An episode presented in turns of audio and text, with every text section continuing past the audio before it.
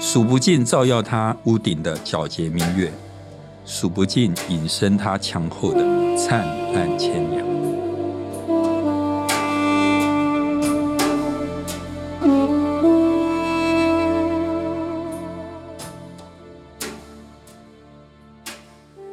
欢迎收听《超直白心理学》，我是小白。我是颜志龙，嘿，老师，我们上一次介绍了老师最喜欢的作家卡勒德·胡塞尼，还有他的成名作《追风筝的孩子》。听说呢，老师你今天要介绍他的另外一本小说，也是你最喜欢的小说《灿烂千阳》。嗯，没错，这本小说真的是我人生到目前为止最喜欢的小说了哈。嗯那呃，卡勒德·胡塞尼他算是非常不量产的小说家。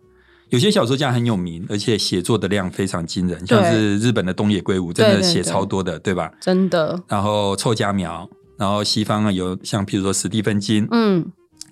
这些小作家哦，他们的产量很惊人，但是其实我觉得也因此，其实品质有时候会参差不齐就。有几本很好，有几本还好。嗯，我今年不夸张，我买了一本臭家苗的小说，我只读十分之一我就丢了， 哈，看看不下去耶，真的。然后去年我买了一本史蒂芬金的小说，大概也是读了五分之一吧，我就丢了。可能写到写久了之后就没有灵魂。对，会就是说累这种量产的作家，好看的很好看，嗯但是不好看的也是很需要跳。嗯，那你知道这个现在的讯息，现在的书很多，其实有时候你看一看不行，你就会直接赶快停下来对看别的。那卡勒德·胡塞尼他在二零零三年到二零一三年十年的时间哦，他只写三本，嗯所以相对上他算是呃嗯，就是真的很不量产，而且他二零一三就没有新的作品。嗯我觉得他是不是也遇到瓶颈了、哈、所以很多读者都在敲碗啊，你知道，嗯嗯我也在敲啊，我敲了对啊十年，他都没写出来啊。你看，二对对零一三到现在又已经对啊，快要十年嘞。嗯，对。那我们的节目其实也是啊，之前我们有曾经嗯，两周一集的时候，也是有听众反映他们会失望的、欸。真的我。们是有粉丝的，好 吧？但量产的时候，可能就怕会参差 不齐。参差不齐，对对对对，没错。好，那呃，他的三本小说哈、依序是《追风筝的孩子》最有名的嘛，对，然后《灿烂千阳》《远山的回忆》嗯那我先讲最后一本，就是最近的是《远山的回音》，远方的山，然后有回音。嗯，这本小说其实也很不错，赢过我所知道的大多数的小说家。哦，所以也是很值得看。嗯但是因为他的追风筝的孩子跟灿烂千阳实在太太经厉害典了，对，所以相较之下，远山的回音会是这三本里面比较逊色的一本，嗯但是其实还是很棒。我们上一集讲那个追风筝的孩子，这是他的成名作嘛，嗯然后而且又拍成电影，所以这是他最为人知的一本书。那当然，他的光芒就是非常耀眼，所以其实某种程度就盖过了他的第二本小说，叫做《灿烂千阳》。嗯可是我觉得《灿烂千阳》是他写的最好的一个作品。好，那呃，像以我来讲，我算是上次我们有一集讲星座，我是双子座嘛，对，我算是很喜新厌旧的，就是我嗯不太能够忍受重复看东西。比如说，我有时候在电影台看电影，嗯，然后看个十十分钟，我发现我看过，哦，虽然后面我已经忘记了，但但是是我会立刻转台，立刻关掉。因为啊，哦，是哦，对对对，我不喜欢同样的东西看两遍，那就你是看是太太可以天天 看，所以我跟我太太结婚了这么多年，十几年，现在还能够在一起，真的不容易耶，对我来 说。？双子座要不要平反一下 不是我的意思是说，那一定是真爱 啊真的不然怎么会真的在一起这么久？书再好看，我也几乎不会读两遍。嗯大概我有读过两遍的书，真的寥寥可数。金庸啦，金庸我读过很多遍，嗯这、很多人都这样。嗯，我读过《道德经》，大概读过五遍。哇！然后《金刚经》我也读过，大概至少五 遍，这是为了要回向给你自 己吧？基因的。对，基因的， 不然这到底有什么好看的？可以没有看那么多遍我跟呢嗯你？讲，《道德经》跟《金刚经》真的很赞。以后有机会我们在节目、好啊，每个年龄读都有不同的感对，觉。如果不会掉粉的话，我们就讲。 所以你看啊、哦，《灿烂千阳》我读过两遍，对我愿意读两遍真的不容易，表示它真的好看。追风筝的孩子读过三遍这样。呃，追风筝的孩子还没有。嗯啊哦 对对对，那老师，你读过两遍的这本《灿烂千阳》，为什么你会觉得它是卡勒德·胡塞尼最好的作品呢？嗯，对，因为呃，他的第一本小说是《追风筝的孩子》嘛。其实我觉得虽然很好，但是卡勒德·胡塞尼那时候应该还没有完全成熟。我觉得他对写作的经验还没有到、呃炉火纯青的地步。嗯可是他有了第一本经验之后，他第二本写《灿烂千阳》的时候，就真的你会觉得他的整个文笔还有那个文笔变得更洗练、更成熟，嗯嗯然后它的故事的架构也变得更完整。嗯，那这本书它的内容是在讲什么？为什么你会觉得这本小说你喜欢到觉得是人生目前为止读过最好的小说，更胜于金庸呢？ 真的胜过金庸哎、哦我很不想承认，但是对呀以前我是最喜欢金庸，嗯在遇到那个小卡之前， 嗯，对，然后哎，我讲小卡你听得懂吗？不知道卡勒德胡塞，哦，你不要那么昵称好不好？ 想说小卡是谁？ 对，然后。以前我真的觉得金庸最棒，但是后来真的我觉得遇到就是读了卡勒德胡塞尼之后，我觉得他更棒了哈。 嗯那我上一集其实已经有讲过了，就是说，呃，它的特色就是它提醒我们，像是阿富汗或是地球上的任何一个战乱之中的国家，那人民都过得很艰苦，嗯非洲啊那些都是。但是它提醒我们说，其实这些战乱中的国家，他们都曾经是和平的，曾经是安居安居乐业的，是只是我们常常忘记了这件事情，所以就会有那种感觉，就觉得好像啊，这个地方阿富汗就是战争嘛，嗯那他的小说就非常能够描述出那种战争之前人们对未来充满了希望，可是，一旦战争介入，整个平静的生活就完全变掉，人嗯，们对未来的希望就破灭了。对，然后，接下来在战争之后，每一个人的人生，每一个人的命运，他怎么样在一个命运的推动之下，走上了完全不同的道路。嗯，好那那这样的故事的话，其实就跟我们上一集有说到，就是有讲到战争之前跟战争之后的对比嘛。那这样子的话，《灿烂千阳》跟第一本《追风筝的孩子》有什么不同呢？嗯，他这本书其实的确有一部分跟小白说一样，就是那个对比会让你有很强烈的感受。可是《灿烂千阳》它有一个呃更深刻的地方，就是它描述女性在这种前后的战争之后的那种困境。嗯，因为我们知道回教对女性有很多的限制，没错，甚至你可以说有时候有一些压迫。，对，那有时候战争，那一些激进的回教基本教育派取得政权之后，女生就受到更大的压迫。嗯嗯那我觉得他那个部分就写的让你会觉得哇，呃，很深刻，嗯，然后你会觉得有一些难过。对，好那《灿烂千阳》里面其实也写了，塔利班执政之后，他们就颁布了很多对我们这些外国人看起来可能是很奇怪的规定，譬如说，小白，你跟大家讲一下这些规定。像是男性必须蓄胡，长度要达到下巴下的一个拳头，否则会鞭刑。对，像我这种胡子长得慢，不不是很茂密，可能每天都要被鞭刑。嗯，对。然后呢，禁止唱歌、跳舞、玩牌、下棋、赌博跟放风筝，也禁止写作、看电影、画图。就等于是呃，大部分的娱乐都不能做了，嗯对吧？饲养鹦鹉者要鞭打，鸟则杀死。对我，我其实我也不知道他们为什么不不给人家养鹰，我有查，但是我真的不能理解，就找不到嗯为什么。那接下来呢，就还有针对女性的一些特别规定，像是女人必须随时待在家里，出门时必须由男性亲人陪同，单独上街被发现，你就会被鞭打、押送回家，除非答话，否则不得开口。嗯所以女人不能一个人出门，没错，不能主动主动开口说话。是，而且像小白这种爱讲话的，就 每天都会被 鞭打。我可能就会直接死在路上。对啊好，然后女人呢也禁止上学，禁止工作，不得涂指甲油，否则就斩断一根手 指。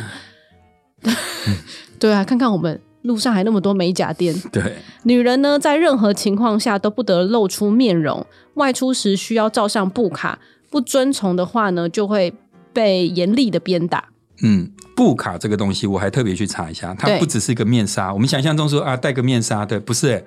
布卡是全身都包，然后眼睛只能露出眼睛，眼睛不能露出来，眼睛是有一点像，有点像网子的东西，有点像你把它想成捕风人，你知道吗？呃养蜂人，就是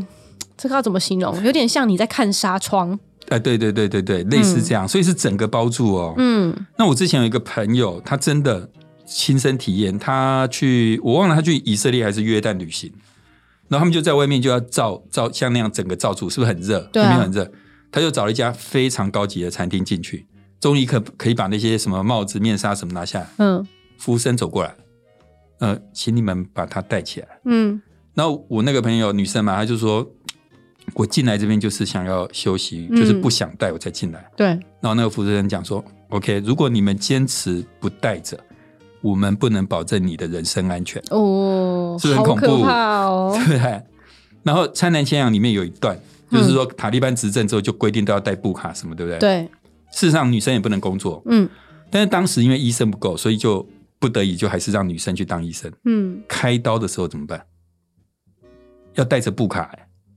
对啊，就变成你是在纱窗后面在执行你的那个任务是。很很扯哈、然后他就就是里面就讲到一段，就是说，所以他就要找人去把风，对，就是说，因为那些士兵会过来巡，他就找人在门口把风，嗯他就把布卡拿下来在那边开刀。然后如果士兵走过来，他就会赶快把布卡带起来。这样子对，好，刚刚小白问说《灿烂先生》到底在写什么？他就很大一部分在描述这种，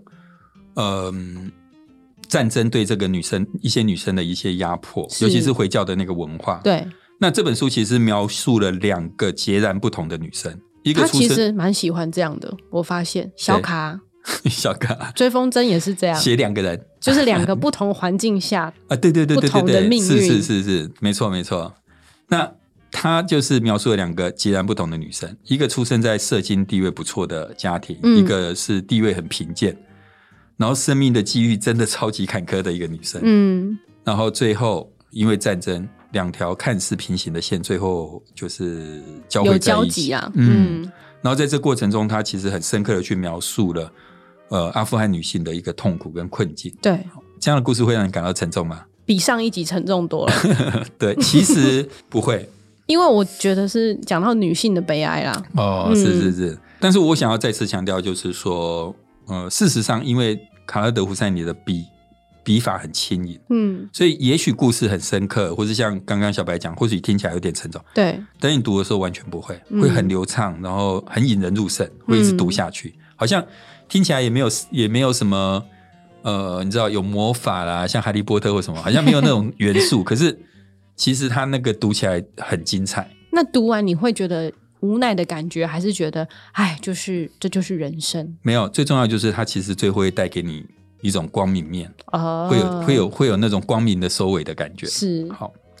那呃，我想最后我想要讲一下《灿烂千阳》这本书它的书名由来，嗯因为这个书名你理解，然后如果假设你去搭配小说内容，你真的会觉得很感动。这是一首中东的古诗，其实就是我们刚才一开始讲的，就是数不尽照耀它屋顶的皎洁明月，数不尽隐身它墙后的灿烂千阳。嗯我猜这本来是一首呃情诗，嗯就是说你喜欢一个女孩子，你会觉得好像这个世界的所有的月光都照在她家的屋顶上，你会觉得这个人背后就是阳光灿烂，嗯有灿烂千阳。好，那他就用了这个所谓“灿烂千阳”这四个字来当做书名。呃，原文是 “a thousand splendid suns”，、嗯就是一千个灿烂的太阳。嗯然后他的翻译是由一位叫李静怡，一个正大外交系的博士。我觉得他翻译翻得很好，翻译翻得好对读书来讲真的很重要，对，所以他就翻译叫《灿烂千阳》。我读第一遍的时候，我不知道为什么卡勒德胡塞尼用这个《灿烂千阳》当做书名。我读到第二遍，而且是读到第二遍的最后一页，嗯我才理解。嗯我觉得最厉害的书就是这样，就是你读到最后一页才理解。你嗯，知道以前有那个电影《灵异第六感》，对，布鲁斯威利演的，你有印象吗？没有，那但是一定是我还没出生的时 候，对，真的，应该是像那种电影也是，它是几乎到了最后一刻，你才梗才出来，你才完全知道怎么回事。嗯那《灿烂千阳》，我是读到第二遍的最后一页才理解，它的意思大概是这样：就是你可能觉得自己的人生很微不足道，或是很失败，没有什么值得向人家炫耀的事情，嗯觉得自己好像很暗淡，嗯很不幸。但是其实，在那些真正爱你的人的心中，你是光芒万丈的，嗯你就是灿烂千阳。嗯我记得我们在五十集的时候，其实有跟听众们分享，就是我觉得我的学术不太成功，嗯我，才会坐在这里做 podcast。 对，你如果要我评估我自己的人生，我我觉得我没有觉得我的人生有很大的成就，然后我也觉得我没有达成我小时候的梦想等等之类的。好，当然这样子听起来好像很惨了、啊、哦。我前一阵子确诊，对，哦，真的超惨。然后躺了九天是吧？对，然后确诊，当然很多人都关心我，嗯可是这个世界上有两个人是，我觉得是最最最最最关心我的，一个当然就是我太太，对很担心，不断的照顾我，希望我能够复原；是，一个是我妈妈，嗯我妈妈担心的不得了，因为我就是她的心头肉嘛，对啊，对不对？所以重点就在于说，对我刚刚讲说啊，我可能很没有成就啊，我这个啊、很暗淡呐、嗯，可是其实，在我妈妈跟我太太心中，我是光芒万丈的，是啊，我就是灿烂千阳，没错，对不对？这就是这本书的意思。所以你知道那个《小王子》这本书，嗯，大家应该都都知道这本书嘛？当对不对然那《小王子》里面有一个故事，我觉得非常赞，就是他遇到一只狐狸，那狐狸就说：“你领养我吧。嗯”那因为狐狸我们不会领养，所以我把它改成狗，大家比较能够理解。 嗯小狗就说：“你领养我吧。”对那小王子他是外星人，他不懂，他说领养是什么意思？嗯，小狗就对他说：“对我来说，这个世界上有成千上万的人类，每个人类没有差别，都是一样的。嗯，可是如果你领养我，你在我心中会成为唯一一个不可取代的人类。嗯，倒过来讲，对你来说也是一样。这个世界上有成千上万的小狗，每一次对你来讲好像都是一样对的，没有分别。对，可是你一旦领养我，我会成为这个世界上独一无二、无可取代的唯一的一只小狗。嗯，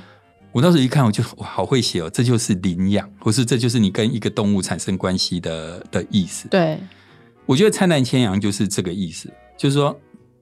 你觉得自己微不足道，可是，在某一个人的心中，你其实有无比的重量，你是光芒万丈的。没错啊，就是常常人家讲的，你不需要做什么，其实你存在就是一个很大的价值。对某些人而言， 嗯，对不对？你就是他的灿烂千阳。 对，好，所以我觉得《灿烂现象》这个小说非常深刻的描绘出，就算一个人出身卑微，过得很坎坷，嗯，人生灰暗，没有价值，它还是可以影响某些人，然后对让某些人觉得它耀眼无比，没错，嗯对，感觉是非常棒的一本书。嗯也希望超直白心理学可以成为听众们的灿烂千阳。嗯，或是我们就算没办法成为灿烂千阳，至少我们是一盏烛光，可以为听众们照亮一些道路，提供一些温暖。 没错，希望呢大家会喜欢介绍书的这种单元，老师会尽力的这个把他很多认识的书都介绍给大家的。好。接下来呢，我们想要做一个小小的感谢哦。我们有一个捐款帮助浪浪的活动，那有很多听众朋友们都有支持我们，我们特别想在节目当中来感谢这些听众朋友。好，谢谢 V A VA，那也谢谢你的留言哦。你留言说谢谢超直白的用心制作，一直都很喜欢你们的频道，谢谢有你们的坚持和存在。接下来呢，谢谢黄成圈，那还有留言说网络上的募款诈骗很多，让想捐助的民众退却。还好有超直白心理学的募款活动，可以将捐款真正送到浪浪之家。其实我们也是在募款诈 骗，开玩笑的。哎 哎哎，我们是真的有捐出去，是是还有是开发票的哦。嗯，好，接下来还有超直白米粉，谢谢你，因为你有留言说真的很喜欢老师及小白的互动，每次在两位幽默风趣的对谈中都能得到满满的知识。祝节目长长久久，我会永远支持你们，爱你们哦。嗯，我们也爱你。接下来呢，感谢 Chantel，他说很喜欢超直白心理学分享的一些知识，支持你们一起帮助浪浪。他直接留小白粉，他说超喜欢你们的节目，每集必听，谢谢，我也爱你哦。谢谢朗朗，那也跟我们讲了加油，非常谢谢你。还有 Judy Ta，那他有留言说，超直白心理学的主持人们都很棒，节目内容很亲民，一般人也可以听得懂的心理学。然后还有谢谢 Oli，欧里留言说：“利喜嘞哈喽，这个笑话真的还蛮好笑的，好喜欢你们的节目。这应该是听了我们月圆对人的影响那一 集。对，嗯就老师你的这个制作的梗有打到他的笑点。对，接下来呢，还有一位听众哦，他有留言说他认识老师二十多年，一直非常欣赏他的直白和倔强，请继续成为你自己，祝福节目一切 顺利他。泄露我的年纪耶。就是他认识你二十年，对，没有啊，嗯，你今年二十岁。”是